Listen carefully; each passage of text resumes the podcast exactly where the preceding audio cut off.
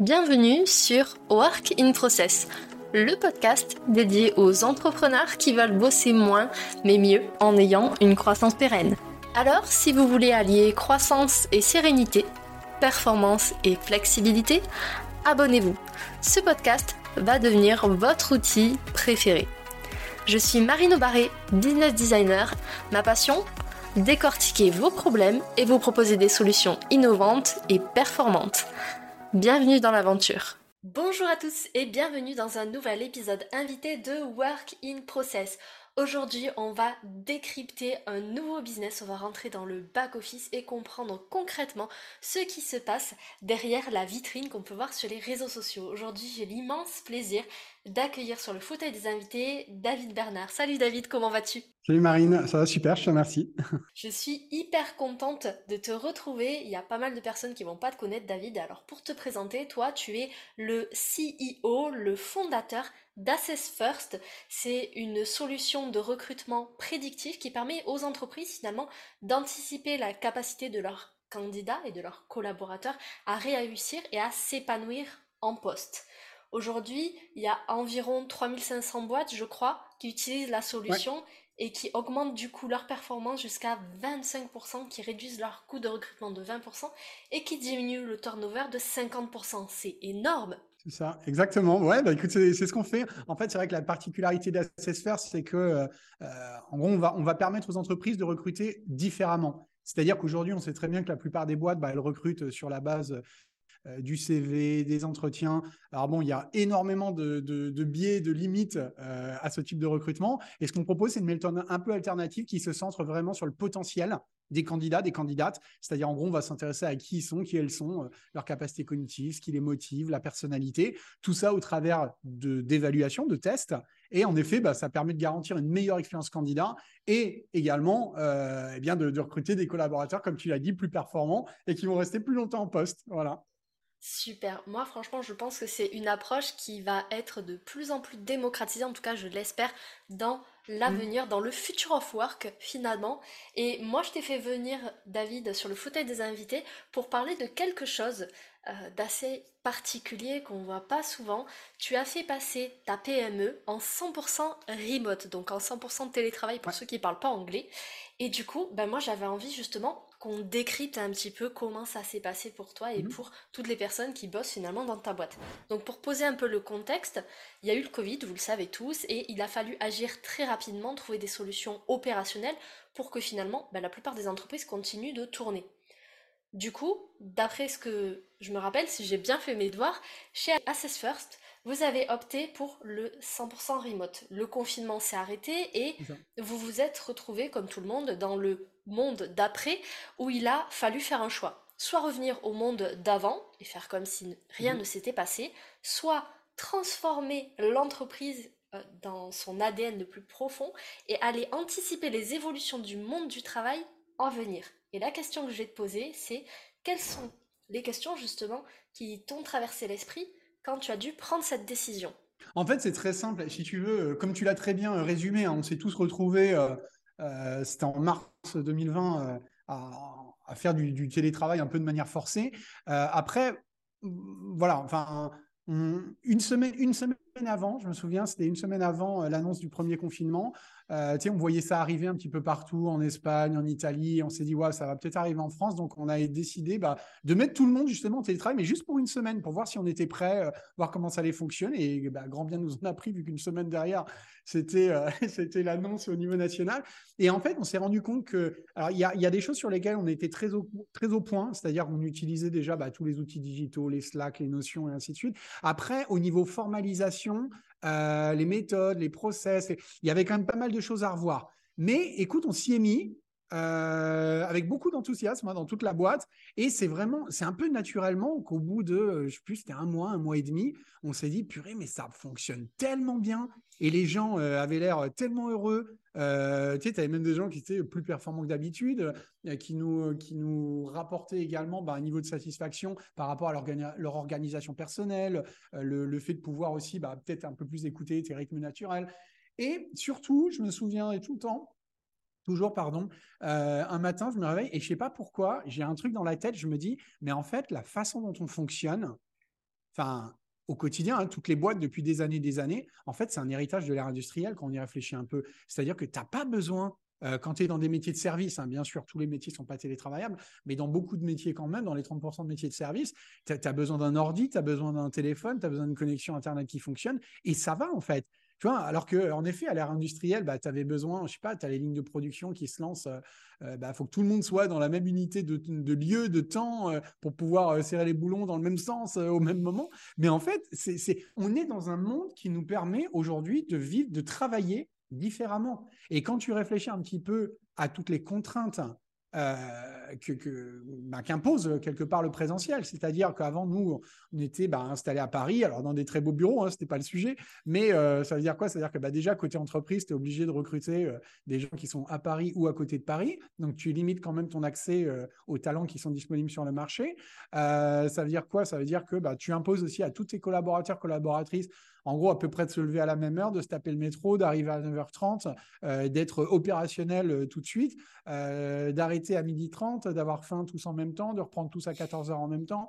À 18h30, on arrête tous d'être créatifs parce que c'est l'heure d'arrêter. Mais en fait, quand tu réfléchis, et ça n'a pas de sens, ça ne fait pas sens. Et cerise sur le gâteau, bah, en fait, bah, c'est mieux s'ils habitent à côté, tu vois.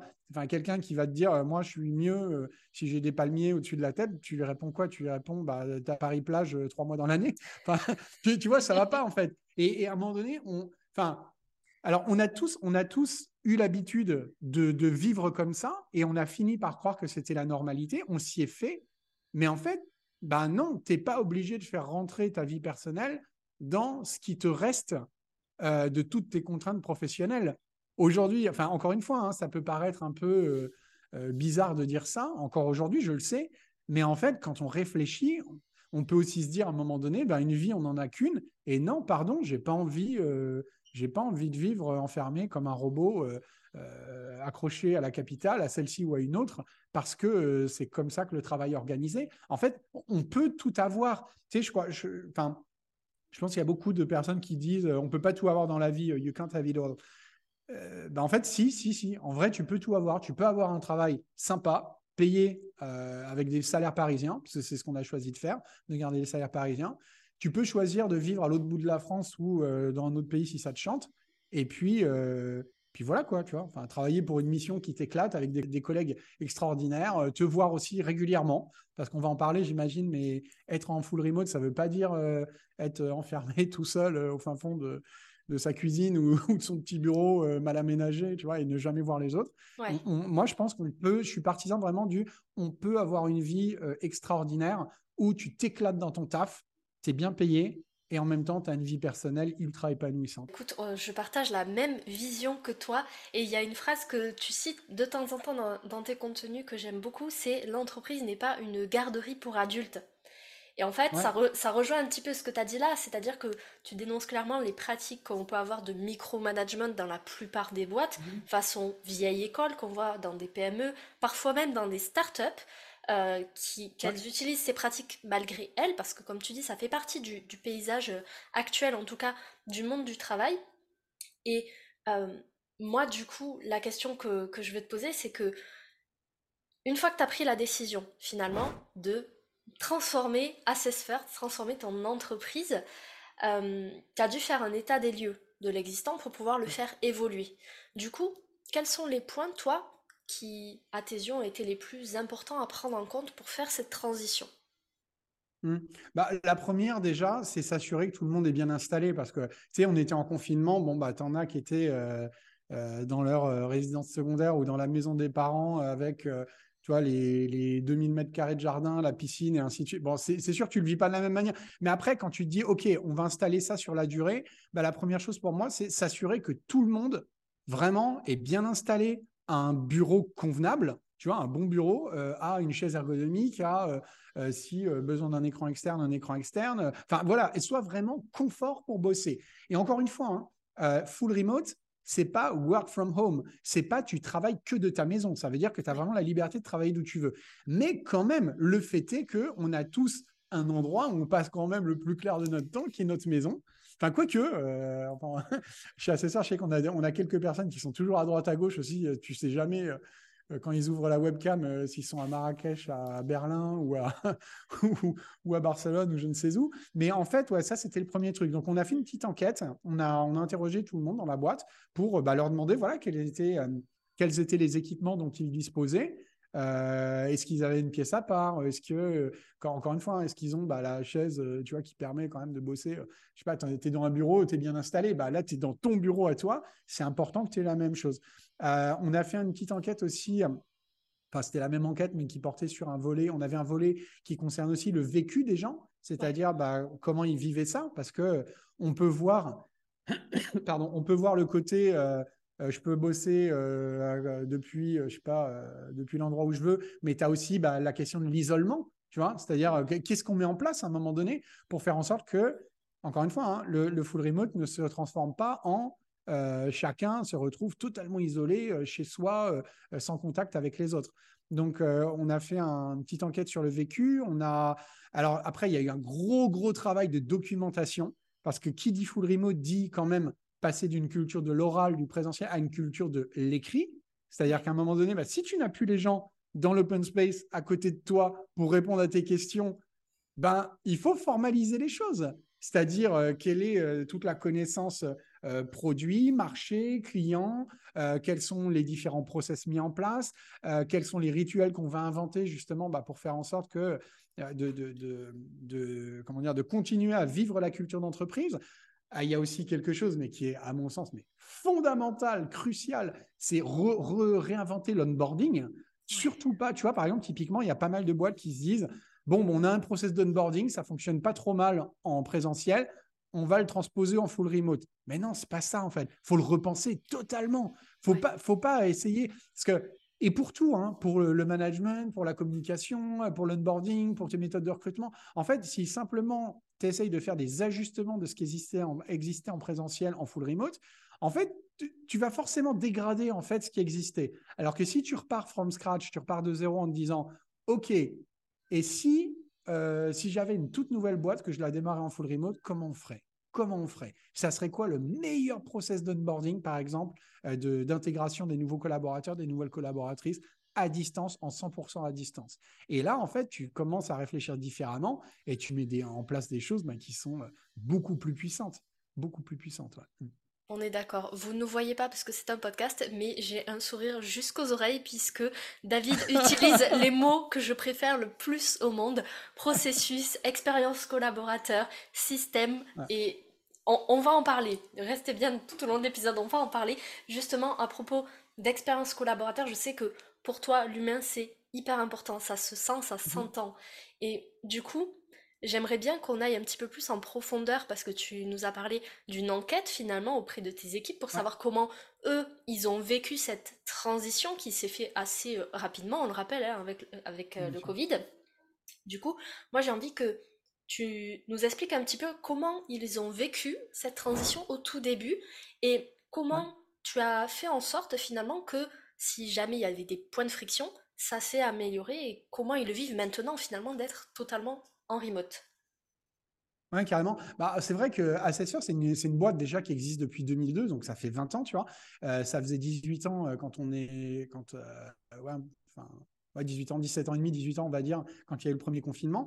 Et donc, on avait une personne qui bossait en full remote déjà, mais à Marseille. Mais je te dis, c'était une personne sur 55. Donc, nous, on avait quand même une culture très office-based, enfin, très travaillé dans les bureaux. Euh, et je me souviens la façon dont on l'a annoncé, euh, parce qu'on avait pris la décision assez rapidement, mais on vraiment, l'a vraiment officialisé. Je crois que c'est en juin, en juillet. Je sais plus avec les collabs. Et euh, donc j'avais fait une petite intervention en Zoom. Donc on avait réuni les 55 personnes. Et justement, présenter cette vision sur le futur du travail. on n'est plus à l'ère industrielle, c'est l'ère des services. on peut travailler, potentiellement travailler d'où on veut. Et il y avait un slide à un moment donné, dernière slide, tu avais une vidéo avec l'espace et tu avais la Terre, tu en petit, et qui approchait, qui approchait, qui approchait. Et à un moment donné, c'était ma conclusion. Je leur dis, voilà, ça, à partir de septembre, c'est votre nouveau bureau, en fait. Et là, les gens ont débloqué, tu vois. en fait, il y a eu deux, deux, réactions. La première, ça a été, waouh, mais ça veut dire qu'on peut travailler de n'importe où, mais, mais vraiment, vraiment, vraiment pour toujours. C'est-à-dire que si je veux, je peux déménager euh, dans le sud de la France ou en Espagne. Et bah ouais, en fait, c'est vrai. Et tout de suite, enfin, vraiment en parallèle, il y a, mais qu'est-ce qui va devenir de la culture d'entreprise? Tu vois, parce qu'on avait une culture, mais extrêmement forte. Enfin, c'est c'est une boîte qui s'est construite autour d'une mission. C'est-à-dire, bah, notre mission, c'est comment on peut aider les entreprises, euh, les individus à comprendre en quoi ils sont uniques, comment on peut les inspirer à exprimer leur plein potentiel. Donc quelque chose de très fédérateur où tu as vraiment l'impression de contribuer à quelque chose de fort, la transformation des pratiques de management, la transformation des pratiques de recrutement. C'est vraiment, c'est une vision du monde et du travail totalement différente. Et donc, ouais, il y avait un très, très fort engouement autour de ça, une culture très forte. Et tu te dis, est-ce que ça va survivre en fait au full remote? Tu vois, c'est-à-dire que si tu le vois moins, on dit des fois euh, loin des yeux, loin du cœur. Donc, euh, est-ce que c'est la même chose pour une boîte qui passe en full remote? Et euh, écoute, ouais, déjà, tout le monde a participé à la documentation des, méthodes, des process, des connaissances et ainsi de suite. et puis, oui, c'est quand même posé la question assez rapidement. Parce que tu sais, tu as toujours la, période de lune de miel hein, dans le remote. Au départ, tout le monde a adoré, tout le monde trouvait ça très cool.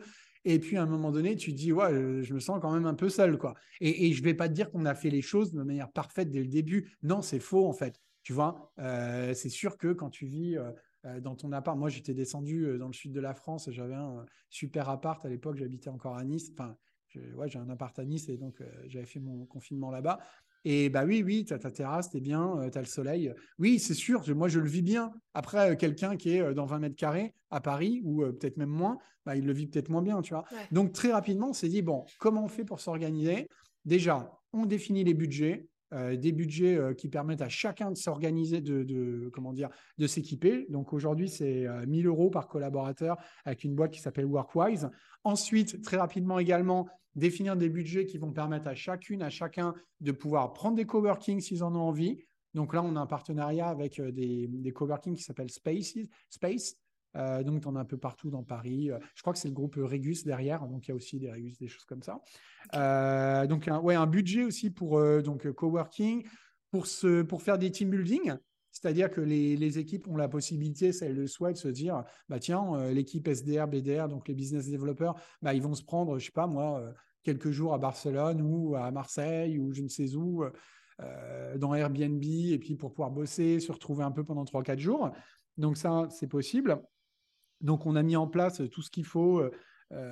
même au niveau des team building à plus grande échelle, c'est-à-dire que deux fois par an, généralement c'est en mars et en septembre, euh, donc, bah, c'est pas généralement, c'est toujours d'ailleurs comme ça. donc, on a deux gros team building où on réunit toute la boîte. Donc, le dernier, c'était pour les 20 ans de la boîte d'Assess First à Ibiza. Donc, on a emmené tout le monde. Euh, donc, c'était la grosse folie, euh, t'imagines bien.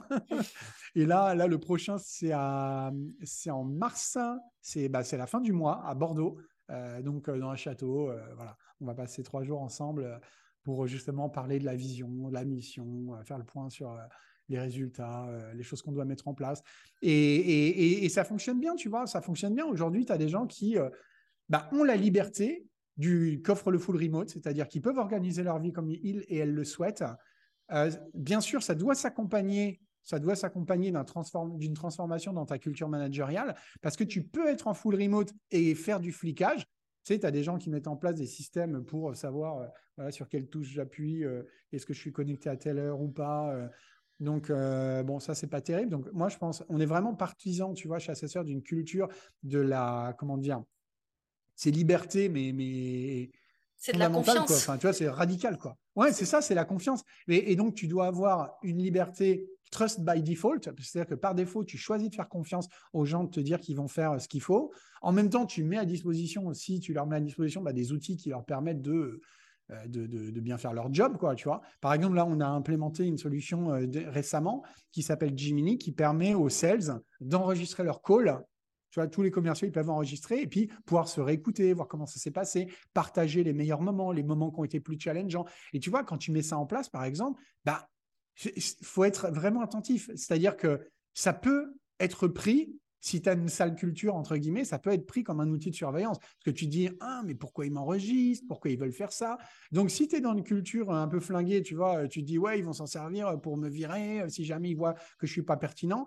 Ouais, bien sûr, tu peux le faire. Mais tu peux aussi euh, si tu es dans une culture, une culture qui est plus bienveillante, justement, une culture où tu as envie d'accompagner le développement des unes et des autres et des uns et des autres, bah, te dire non, c'est simplement, c'est aussi la culture du partage. C'est-à-dire que tu en as qui sont peut-être plus avancés, qui vont s'enregistrer, qui vont partager leurs meilleurs moments avec les nouvelles, avec les nouveaux. Euh, peut-être que euh, tout le monde a des situations où bah, des fois tu es moins au top, tu as des questions qui te mettent plus en difficulté, et eh ben tu peux le partager aussi et tu n'as pas à avoir la honte. Quoi. Tu n'as pas à te dire, ouais, on va me prendre pour un un parce que euh, voilà, pendant tel call, j'ai dit un truc qu'il fallait pas ou euh, j'ai peut-être pas eu la bonne approche sur le questionnement, la découverte, sur le closing, sur euh, la fixation des next steps. Non, c'est bien en fait. C'est bien de partager ses succès, ses échecs. Donc, ouais, tu as ça donc, c'est permettre à chacun d'avoir cette liberté d'organisation de, de, sa vie, de ses journées. et en même temps, la possibilité aussi de se voir régulièrement, quoi. Tu vois?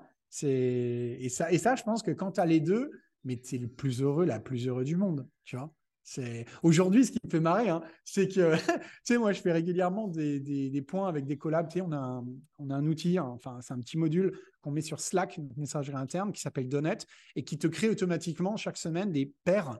C'est-à-dire que bah, ça va te, te, je sais pas, te dire euh, tiens là tu as un café à prendre avec euh, X, Y, Z avec telle personne euh, cette semaine. Et donc bah tu t'organises, tu fais ton truc. Et en fait, moi, à chaque fois que je fais un call avec des gens, à chaque fois, ils me disent tous la même chose. Ils me disent, purée, tu. Alors, il y a deux choses. C'est soit, ah, c'est génial, euh, vraiment, on est très reconnaissant. Euh, enfin, je suis hyper reconnaissant de la liberté que ça m'offre. Euh, jamais j'aurais pensé qu'une boîte, ça pouvait exister. Ou il y en a d'autres qui me disent, David, tu as totalement flingué. tu as, détruit ma, ma, vision de l'entreprise. C'est-à-dire que je ne pourrais plus jamais travailler dans une entreprise classique. J'ai pris trop de, j'ai trop pris de confort en fait, quoi, tu vois. Et en même temps, enfin, c'est pas juste prendre du confort pour le confort, parce que, enfin, on, est une boîte aussi, tu vois. On est une boîte, on a une mission. Moi, ce qui compte le plus pour moi, fondamentalement, c'est que collectivement, on arrive à transformer la manière dont le recrutement se, se fait aujourd'hui en France et à l'international et la, et la vision du talent management, tu vois. Parce que parce que c'est voilà, c'est ça, c'est ma mission à moi. C'est quand je me lève, c'est pour ça que j'ai créé cette entreprise. Et bien évidemment, si on n'est pas performant, bah, ça peut pas fonctionner. Tu vois, des fois, tu as des gens, euh, quand on, publie des offres, qui, qui m'envoient des, des, messages sur LinkedIn en disant Ah, ça tombe bien, moi, j'ai toujours voulu travailler en remote. Non, mais le remote, c'est une modalité de travail. Tu vois, si tu viens parce que tu viens chercher du remote, moi, ta candidature, franchement, elle m'intéresse moyennement. Par contre, si, si, si tu respires la mission, si tu as envie euh, de, de, te, comment dire, de t'engager dans cette entreprise de transformation du monde pour faire advenir quelque chose de supérieur, de meilleur, euh, de plus respectueux des uns des autres, eh bien là, on a une conversation et bah, à côté de ça, il se trouve qu'on est une boîte en full remote et qu'on peut t'offrir la liberté euh, de travailler d'où tu veux. Voilà. C'est, faut vraiment le, le prendre dans ce sens-là, en fait. Quoi. Ah, c'est bien que tu le précises dans l'épisode parce que justement, moi, je vois pas mal de personnes qui disent, bah, tiens, cette euh, entreprise propose tel avantage. Du coup, je vais aller postuler. Alors que, en fait, ce qui est le plus intéressant, et ça, ça marche pour euh, les entrepreneurs qui cherchent des clients, mais aussi pour les personnes qui cherchent du travail, c'est vraiment de s'intéresser à la culture d'entreprise. Qu'est-ce qu'elle est? Est-ce qu'elle est définie déjà Parce que c'est pas toujours le cas. Est-ce qu'elle est définie? Et surtout, comment elle est portée par tous les membres de l'entreprise. Parce que une culture d'entreprise qui existe, mais qui n'est portée que par son CEO, bah c'est, mmh, pour moi, mmh. en tout cas, c'est pas une réussite. Parce que bah, ça veut dire qu'il n'a pas réussi à emmener toutes les personnes avec lui sur sa vision. Et euh, bah, toi, clairement, on sent que c'est pas du tout le cas. On sent que tout le monde mmh. est hypé par euh, cette mission-là. Et du coup, je reviendrai sur les process plus tard parce que ça, j'ai vraiment envie de le développer. Mais je voulais savoir quels sont les impacts que toi, tu as détectés à court et moyen terme, puisque ça fait quand même pas mal de temps maintenant, à court et moyen terme, sur ton business. Le fait de passer en 100% remote, est-ce que tu as vu, je sais pas, par exemple, une perte de chiffre d'affaires, euh, une perte de productivité, ou au contraire des augmentations ou d'autres choses? En fait, euh, ça s'est joué à plusieurs, euh, à plusieurs niveaux. Déjà, la, première chose, ben, c'est un impact indirect sur ton business, mais on sait bien que bah, une boîte qui réussit, tu sais, c'est ce que je dis toujours, tu as la formule du succès d'une boîte, c'est quoi? C'est de la vision. en fait, il faut une vision qui soit inspirante. Euh, qui donne suffisamment enthousiasmante, suffisamment euh, grande aussi pour donner envie à la fois à tes clients, tes collaborateurs de te suivre. Il faut de l'argent à un moment donné parce que c'est un peu c'est nerf de la guerre. Hein. Enfin, c'est comme l'oxygène pour une boîte. Alors tu peux démarrer une boîte sans trop d'argent, euh, mais à un moment donné pour accélérer il en faut. Et le troisième facteur c'est le facteur people. Il faut les meilleures personnes. Et, quand je dis les meilleures personnes, c'est les personnes bah, qui, sont énergisées par ta mission et dont qui ont le potentiel, qui ont les comportements naturels, qui sont euh, euh, raccords par rapport à ta culture. Et déjà, full remote, ça veut dire tu peux, tu ne t'arrêtes de pêcher dans un verre d'eau quand tu recrutes. Tu vois, c'est-à-dire encore une fois, tu ne recrutes plus seulement autour de Paris ou dans Paris. Non, aujourd'hui, on a trouvé des collabs, nous, bah, qui sont en Italie, qui sont en Espagne. tu as une personne à Stockholm, tu as d'autres personnes qui sont en Angleterre. Et, et donc, tu t'ouvres véritablement le marché des talents. Deuxième point, euh, bah, tu as, des collabs aussi qui sont, euh, comment dire, ouais, qui peuvent s'organiser comme ils veulent. Alors que comme ils veulent, bien sûr, euh, si tu es sales, c'est mieux d'être debout quand tu as, tes, clients qui sont au bureau, tu vois. Enfin, si tu vas bosser, il y a des gens, hein, par exemple, il y a une personne en ce moment qui bosse en Thaïlande depuis quelques temps. Donc, il est parti, voilà, juste quelques mois mais parce qu'il ne fait pas un métier de facing avec le client et ça, et ça fonctionne très bien. Mais après, ben, ouais, quand tu as une organisation qui est plus en accord avec ton rythme personnel, avec tes rythmes même biologiques, hein, j'ai envie de te dire, parce que tu as des gens qui sont du matin, des gens qui sont du soir, forcément, tu es plus performant en fait. Tu vois, tu es plus performant. Il y a du, voilà. et après, est-ce qu'il y a eu un impact sur le chiffre d'affaires? Ben, On a continué à faire de la croissance, comme on en a toujours fait. Ça cartonne. Euh, moi, j'avais un petit sujet quand même au départ enfin, un petit point d'interrogation sur que vont penser les clients. Tu vois, c'est-à-dire que, ben voilà, un, client, euh, est-ce qu'il va se dire une boîte qui est en full remote, qui n'a pas de bureau, est-ce qu'on peut lui faire confiance de la même manière? Et je pense que notre énorme euh, chance, bah, ça a été qu'on a tous vécu ce confinement. Tout le monde s'est rendu compte à un moment donné que oui, tu peux fonctionner. Et puis, rappelons-le, on est une boîte de SaaS, on vend un logiciel, tu vois? Et donc, à un moment donné, nous, tout se fait à distance. Donc, euh, le service, entre guillemets, c'est un, logiciel qui est euh, accessible par le biais d'un navigateur Internet. Donc, euh, oui, oui, bien sûr, on continue parfois à aller voir des clients. Hein. Quand tu fais, tu vas signer un deal à, à 100 000, 200 000, 300 000 euros, forcément, à un moment donné, les gens, nous sommes des animaux sociaux. Tu as besoin d'aller à la pince des gens et, et, ça se comprend et, c'est fine, tu vois, et c'est bien et c'est très agréable aussi. C'est très, très agréable. Et on, continue même à organiser, on a des, journées euh, de rencontres avec nos utilisateurs. Alors, on a des trucs qui se font en webinar, des events en webinar, mais on a aussi des events physiques parce que bah, c'est agréable. Et moi aussi, tu vois, j'aime bien quand je vois mes collabs en vrai, euh, quand je vais déj avec euh, mes clients, mes partenaires. Ouais, j'adore, j'adore. mais il y, a, si tu veux, pour moi, je n'ai pas noté véritablement de, problèmes. C'est plus dans la période d'adaptation. Tu sais, quand on n'avait pas encore mis en place justement euh, euh, tout ce qui était coworking, les budgets pour se retrouver régulièrement, on n'avait pas encore fait notre premier team building. À un moment donné, tu sentais quand même que ça commençait à, tirer un peu en longueur, euh, tu vois, et à peser à certaines, à certains, quoi. Donc, et qui, très naturellement, hein, nous en ont fait, nous, nous ont remonté le truc. Et, on a mis en place les actions correctives bah, très rapidement, en fait. Quoi. Et finalement, c'est une culture d'entreprise qui a été transformée, mais surtout qui a été construite à partir des retours de l'équipe. Ah oui, oui, hyper important. De toute façon, si tu te dis, euh, je vais imposer le truc et puis euh, on verra, euh, non, ça marche pas, tu vois. Ça marche pas, clairement. Clairement, ça marche pas.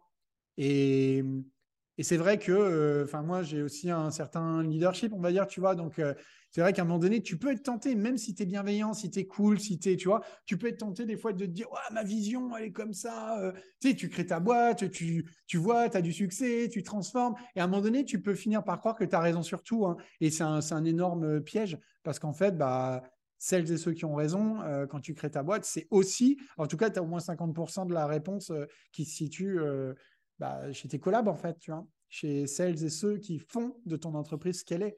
Donc, euh, Exactement. Et ça, je le répète souvent aux personnes qui, qui m'accompagnent, c'est que quand on crée une expérience, que ce soit une expérience client, collaborateur ou même prestataire, mmh. l'important c'est de co-construire ensemble, de faire euh, du co-dev, si on peut dire ça comme ça, du co-développement, pour pouvoir justement avoir un maximum d'informations et faire aussi que les personnes adhèrent plus facilement au changement. Moi, tu sais que je suis de la conduite de changement. Je ne pourrais clairement pas dire, ben voilà, maintenant, vous fonctionnez comme ça et euh, c'est pas autrement. Ça ne passerait pas. non, ça passerait pas, j'imagine, clairement. du coup, je ferme cette parenthèse sur la partie euh, expérience utilisateur. Je reviens sur les process dont tu nous as parlé un petit peu tout à l'heure. Donc, tu nous as dit que vous bossiez sur Notion, un outil qui est assez euh, connu, en tout cas, auprès des entrepreneurs français. Du coup, je voulais savoir comment ça s'est passé concrètement? Parce que Notion, pour ceux qui ne connaissent pas, c'est un outil qui mmh. propose des pages blanches où strictement il n'y a rien dessus et il y a tout à créer. Et du coup, moi, ce que mmh. j'ai envie qu'on creuse ensemble, David, c'est quel a été finalement le processus par quoi vous avez commencé pour pouvoir bah, passer d'une culture de l'oral, comme tu le disais tout à l'heure, à une culture de l'écrit En fait, si tu veux, alors déjà, ce qu'il faut savoir, c'est qu'on n'a pas tapé juste du premier coup, tu vois, on a itéré, on a fait plusieurs versions. Et au départ, tu te dis, euh, bah, on va prendre euh, chaque équipe, tu vois, chaque grande division de la boîte. Tu as euh, sales, tu as market, tu as produit, tu as science, tu as tech, tu as finance, tu as admin. En fait, tu peux le voir comme ça ou tu peux le voir par grand topic. Tu vois, tu peux faire des topics, par exemple, qui vont euh, euh, réunir plusieurs équipes. Par exemple, Sales Market, bon, bah, ils ont quand même des choses en commun, hein, tu vois, euh, des supports, des process, des méthodes. Après, tu as tout ce qui est les équipes, par exemple, Science, Product, Tech. Ils interviennent aussi pas mal sur des sujets, enfin, il y a des sujets transverses, forcément.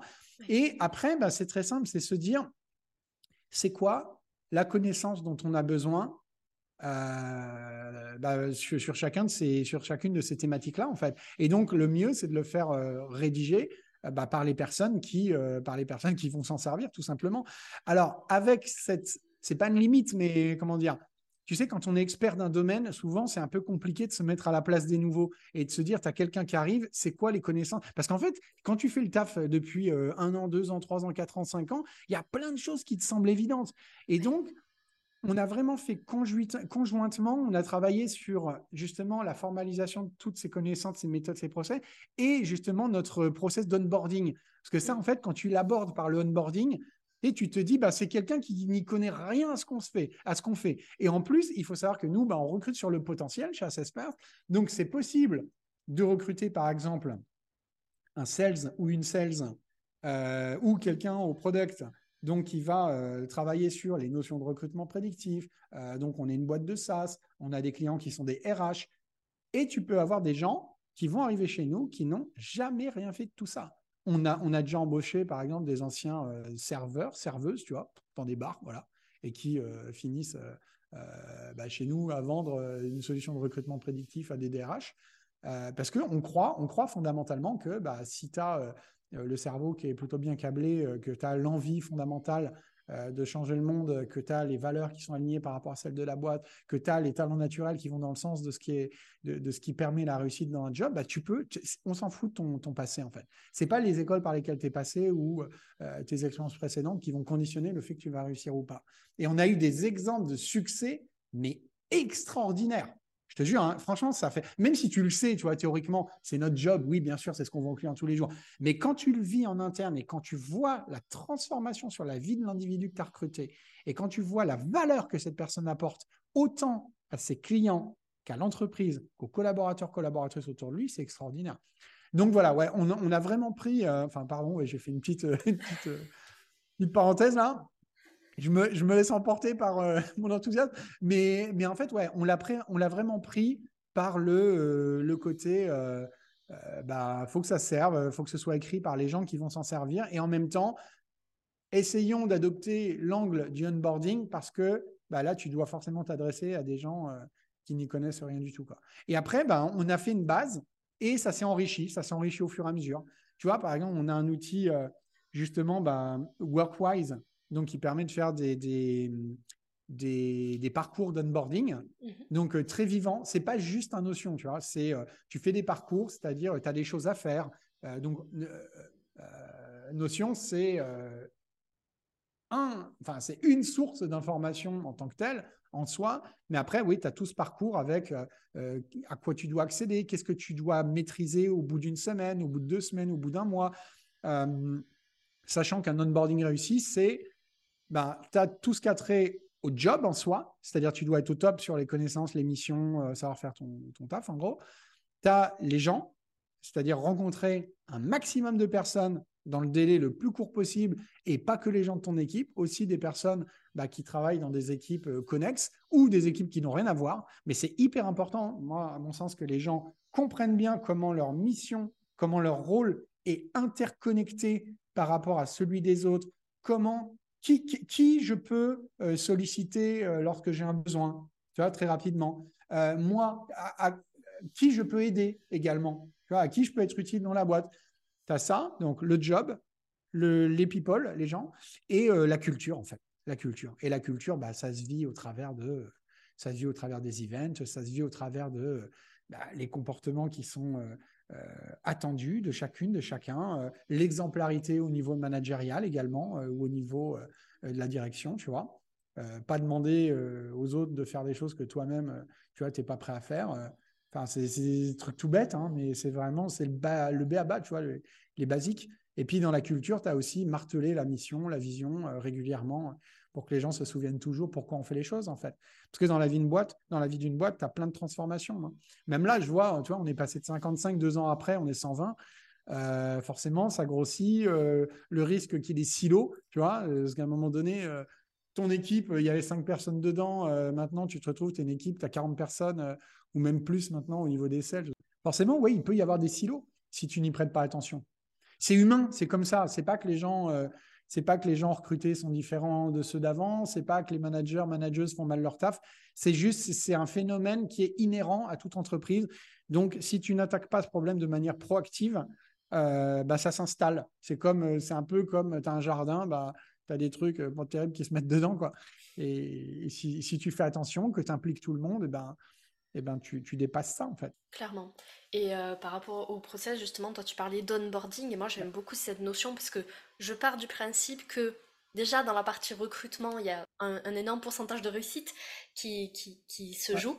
Mais au niveau de l'onboarding, effectivement, c'est important de donner à la personne qui rentre dans ton business un mm. maximum de ressources pour que finalement, elle se retrouve pas un matin à se dire je suis perdue, euh, je sais pas ce qu'il faut que je fasse, je sais même pas à qui je dois le demander, et du coup, bah, d'être parfois gêné à cause de ça et de se retrouver bloqué, et ça peut créer des situations assez complexes. Donc moi, ce mmh. que je recommande quand, c'est, quand il s'agit de, travailler sur des process, c'est effectivement que ce soit les personnes qui réalisent les tâches qui les rédigent, donc que ça soit compris mmh. dans le temps de travail, ça c'est important je pense, mais au-delà de ça, c'est d'avoir deux autres niveaux de lecture, on va dire. Donc toi, tu as parlé du niveau onboarding, c'est-à-dire le niveau euh, très débutant, qui connaît pas du tout la boîte, qui ne connaît même pas les tâches et qui a besoin de quelque chose de très euh, guidé pas à pas. Donc le niveau mmh. débutant, on a le niveau expert, mais qu'est-ce qu'il y a entre les deux? Entre les deux, c'est une personne qui, on va dire, a un profil euh, assez polyvalent, qui peut s'adapter et du coup qui va rajouter finalement une, une couche, une grille de lecture qui va permettre d'optimiser encore plus les processus. Parce qu'un expert va peut-être faire un processus très synthétique, parce que pour lui, comme tu disais, c'est logique. Donc, il va pas se dire, mmh. bah, il faut que la personne, elle clique en haut de son écran, etc.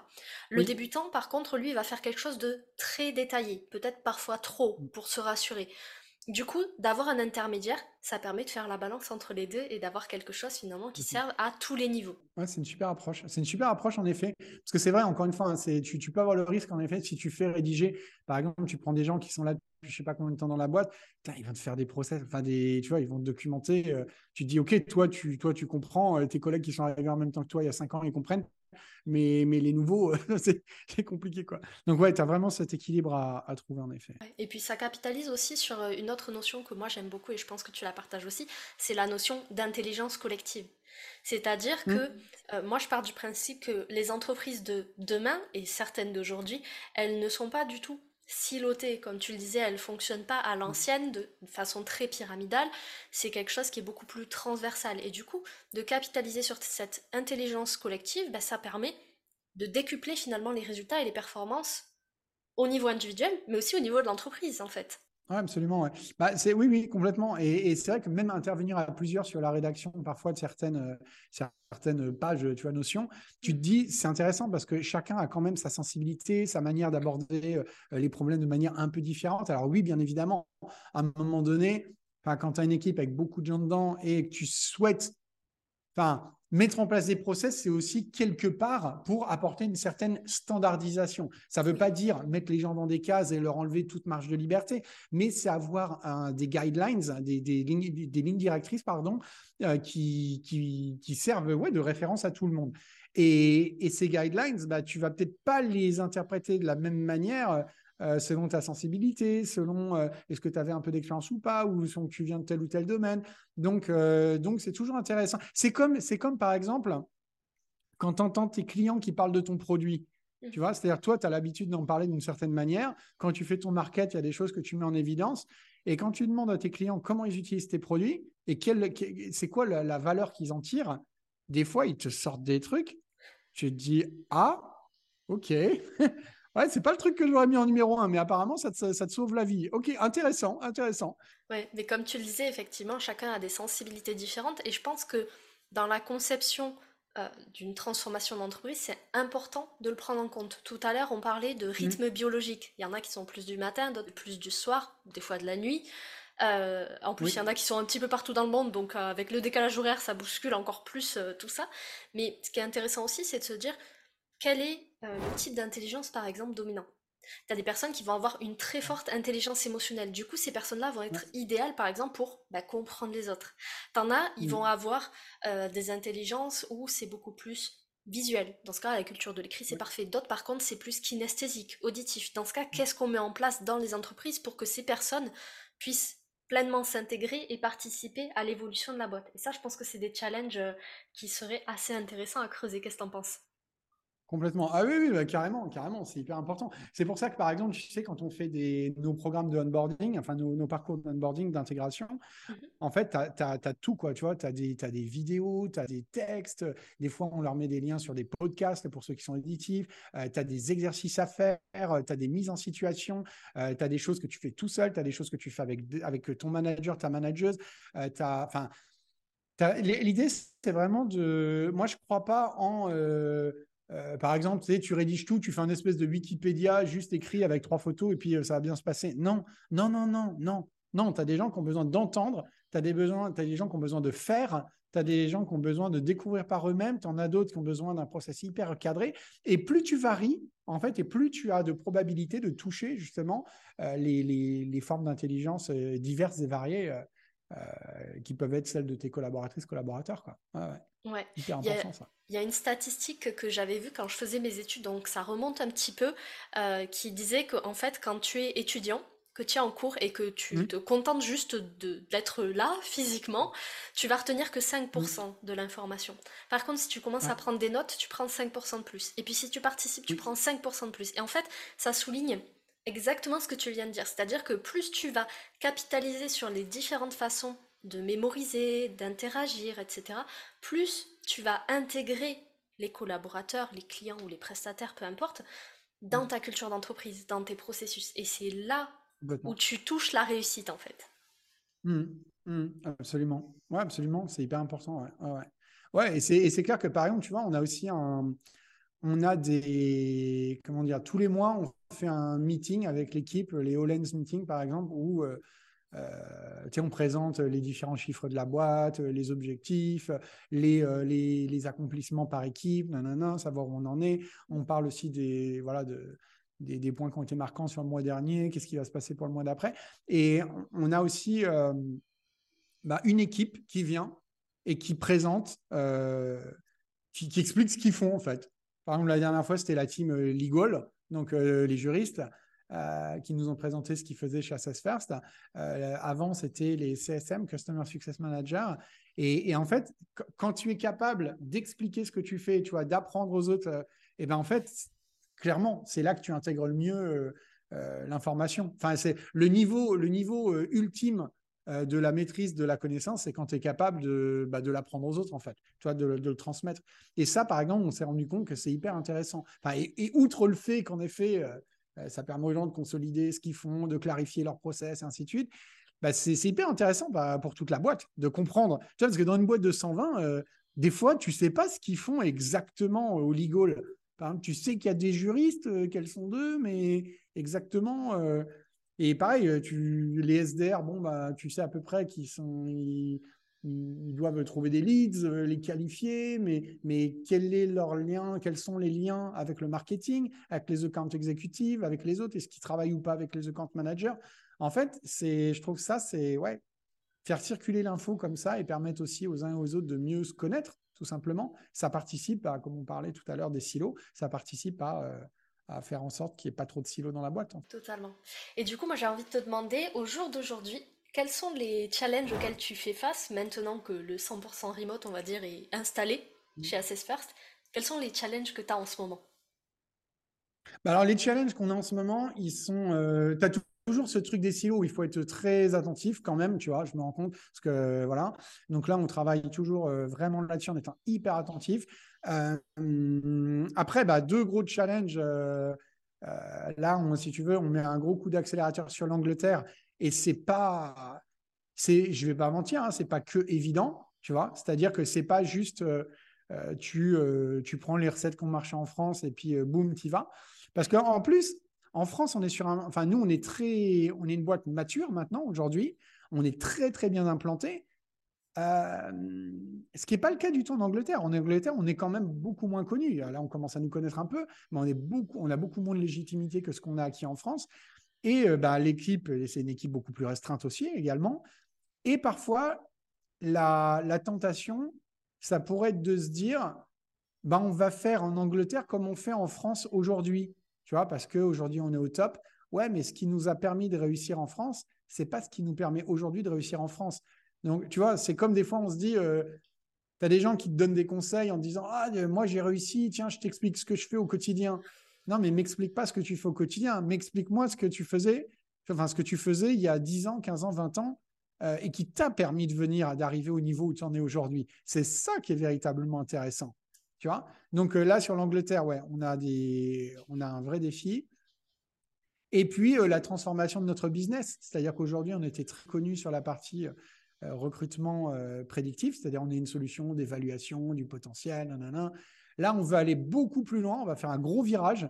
Alors, je ne peux pas encore en parler trop, mais en gros, ça, on va faire un, un gros virage. On continuera à faire ce qu'on a toujours fait, mais moi, je suis convaincu que le business qu'on va lancer, d'ici quelques années, ça pourrait représenter 5 euh, euh, fois, 10 fois, 15 fois en termes de, chiffres et d'impact ce qu'on fait aujourd'hui. Donc, c'est un. C'est pas évident, hein, parce que tu es en plein succès, tu vois, tu es, tout en haut de la vague. Et en fait, tu te dis, bah, c'est peut-être le moment de se réinventer, en fait. C'est pendant qu'on est complètement successful, pendant que la boîte, elle cartonne, elle surperforme, on continue à faire une croissance de fou.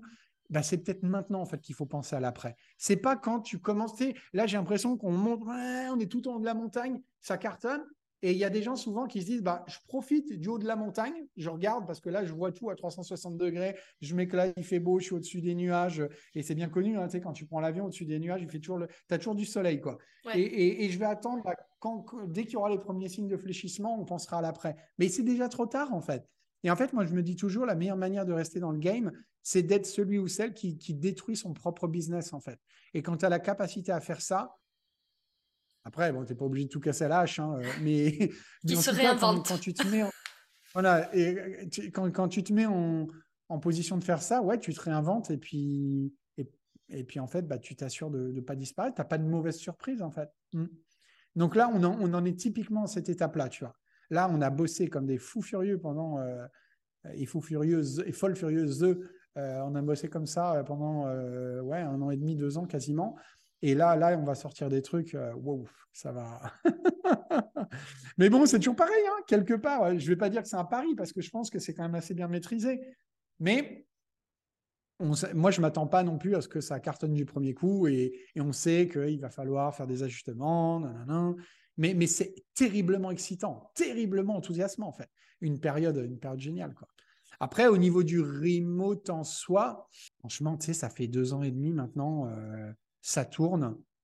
Euh, et ce qu'il y a aussi, c'est que les gens maintenant qui nous rejoignent, c'est des gens qui ils savent à quoi s'attendre. Tu vois ce que je veux dire? Tu sais, c'est pas la même chose d'avoir des gens où, on était en, full office et avec euh, la culture, on se voit régulièrement, les after work, nanana. Et à un moment donné, tu dis, ben, en fait, voilà tout ce que tu vas perdre Et crois-nous sur parole, t'inquiète, ça va bien se passer, on va faire notre transition en full remote. C'est quand même pas la même, tu vois, que quand euh, on te dit, bah voilà, c'est sûr, c'est une boîte, elle est en full remote. Tu as des collaborateurs qui parlent sur LinkedIn toute la journée pour expliquer euh, comme c'est extraordinaire. Euh, tu vas sur notre glace d'or, bah, tu verras que ça se passe bien. Tu... Bon, c'est pas le même contexte. Donc, je pense que là, notre grande transition, on l'a faite. Après, à, n'en pas douter, on en aura d'autres à faire. On est en, ouais, quelque part, on est en, pas en réorganisation perpétuelle, continue, mais, mais, mais ouais, c'est une boîte qui grossit vite, qui grandit vite, qui a beaucoup de croissance. Donc, euh, bah, ça nécessite aussi beaucoup d'ajustements. Hein. C'est un organisme vivant quelque part. Donc, euh, mais en même temps, on recrute les gens, on recrute des gens qui sont dans ce mindset et qui ont ce profil. Tu vois je pense, mais, mais clairement, par contre, c'est une chose est sûre, c'est qu'Assesseur n'est pas fait pour tout le monde. Tu vois, c'est c'est une entreprise, euh, ça, ça, peut. Moi, je comprends très bien que ça puisse ne pas convenir. Hein. C'est si tu as besoin de stabilité, si tu as besoin de. C'est comme ça qu'on fonctionne. ouais, mais c'est important en fait de le préciser dès le départ. Et effectivement, tu as souligné un point, et je vais le répéter comme ça, je suis sûre que tout le monde l'a entendu c'est que une entreprise, une organisation, c'est vivant, c'est un écosystème, ça bouge, c'est agile.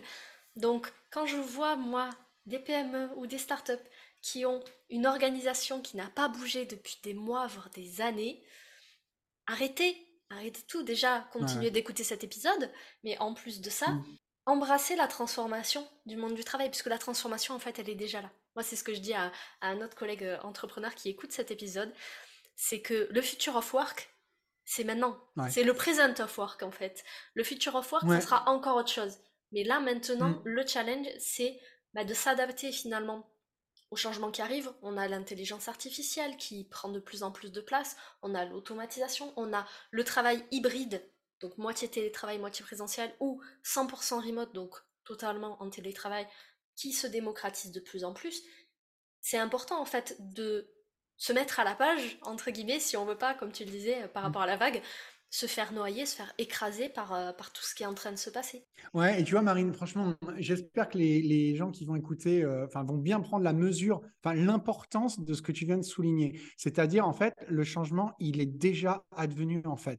En fait, c'est si, parce que tu, vois des fois des boîtes, même par rapport à ces questions de remote. Alors, je dis pas, tu vois, tu n'es pas obligé de passer ta boîte en full remote pour être attractif.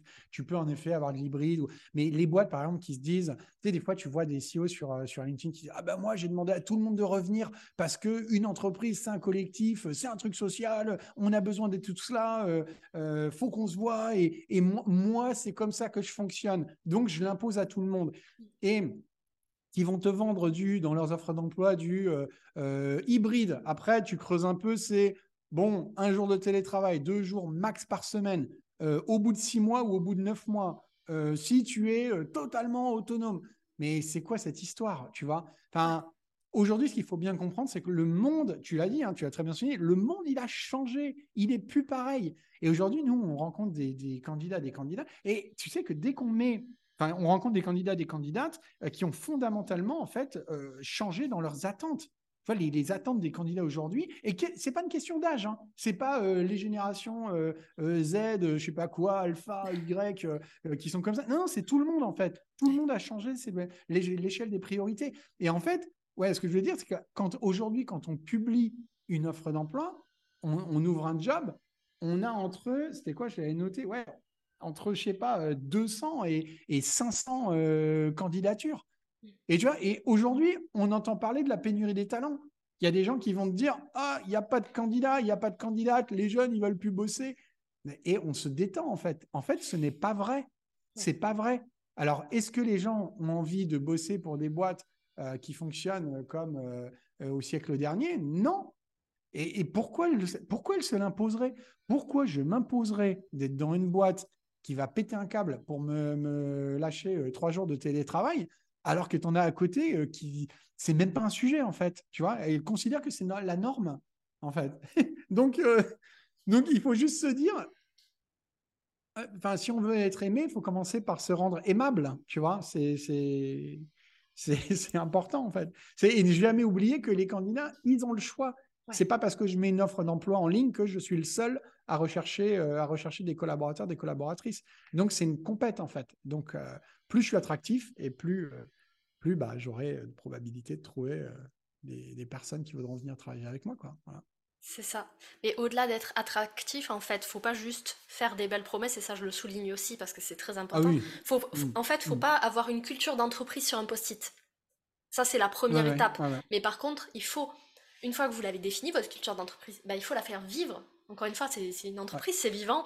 Donc, il faut trouver des moyens, des ressources, euh, des gens aussi qui ont envie de développer cette culture-là.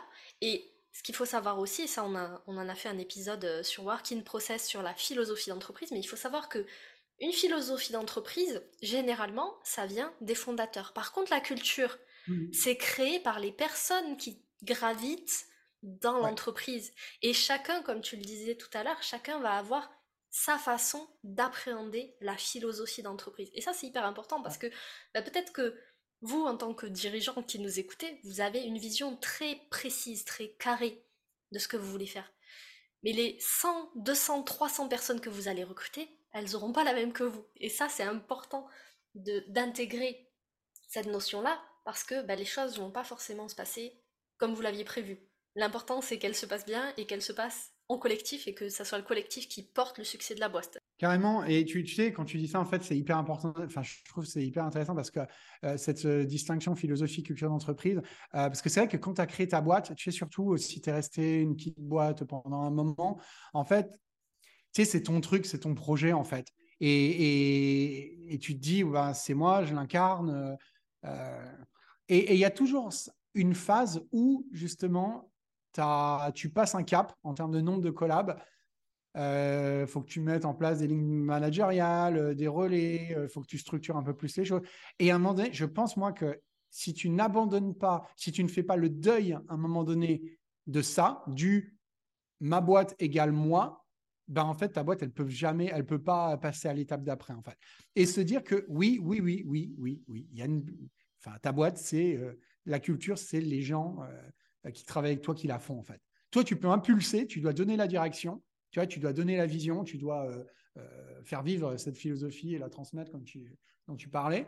Mais à un moment donné, ouais, c'est faut accepter de partager le pouvoir entre guillemets quoi. Sinon, sinon ça peut pas fonctionner en fait. Moi, je suis totalement d'accord avec toi. Je sais que cette phrase peut faire criser les oreilles de certains qui nous écoutent. Mais encore une fois, vous n'êtes pas obligé de faire tout ça du jour au lendemain. Ça peut se faire de façon progressive. et l'important, justement, c'est, bah, je pense, d'y aller étape par étape pour pas se cramer soi-même, mais aussi pour pas cramer les ressources de son business. Et ça, pour moi, en tout cas, c'est une des valeurs qui sont très très fortes dans mon travail. C'est, on peut avoir de la croissance, on peut avoir de la structure, de l'optimisation, voire même du scale pour ceux qui veulent scaler. Et l'important, c'est de préserver les ressources de l'entreprise. Et les ressources, c'est pas que l'argent, c'est pas que le temps. C'est les humains aussi qui sont à l'intérieur parce que c'est les humains qui font tourner la machine et pas l'inverse. 100% aligné. Du coup, j'ai une dernière question pour toi, David. Qui sont les deux entrepreneurs dans ton réseau que je peux aller interviewer, qui peuvent nous raconter des pépites justement sur euh, leur back-office, sur leur entreprise? Les deux entrepreneurs que tu peux euh, interviewer. Euh, bah après, c'est des boîtes, des boîtes qui sont un peu dans notre domaine aussi, tu vois. J'aime bien, moi, j'aime bien euh, ce qu'ils font chez. Euh, ah, mince, le nom de. chez Clever Connect. Je trouve qu'ils font des, choses intéressantes. Je t'enverrai ça. Je t'enverrai ça si tu veux. Je vais me casser la tête. J'ai pas envie d'en favoriser plus que d'autres. Ça marche. Du coup, je, je, mettrai les noms pour les personnes qui sont curieuses dans la description de l'épisode. Comme ça, vous pourrez aller regarder aussi. En tout cas, merci beaucoup David pour cet échange. Moi, j'ai vraiment adoré. J'espère que vous qui écoutez encore cet épisode, vous avez aimé aussi et peut-être que ça vous a donné des pistes de réflexion pour intégrer soit l'hybride, soit le 100% remote dans votre business. En tout cas, bah, c'était l'objectif de l'épisode. Merci beaucoup David pour tout ce que tu as partagé avec nous. Merci à toi Marine, c'était avec plaisir.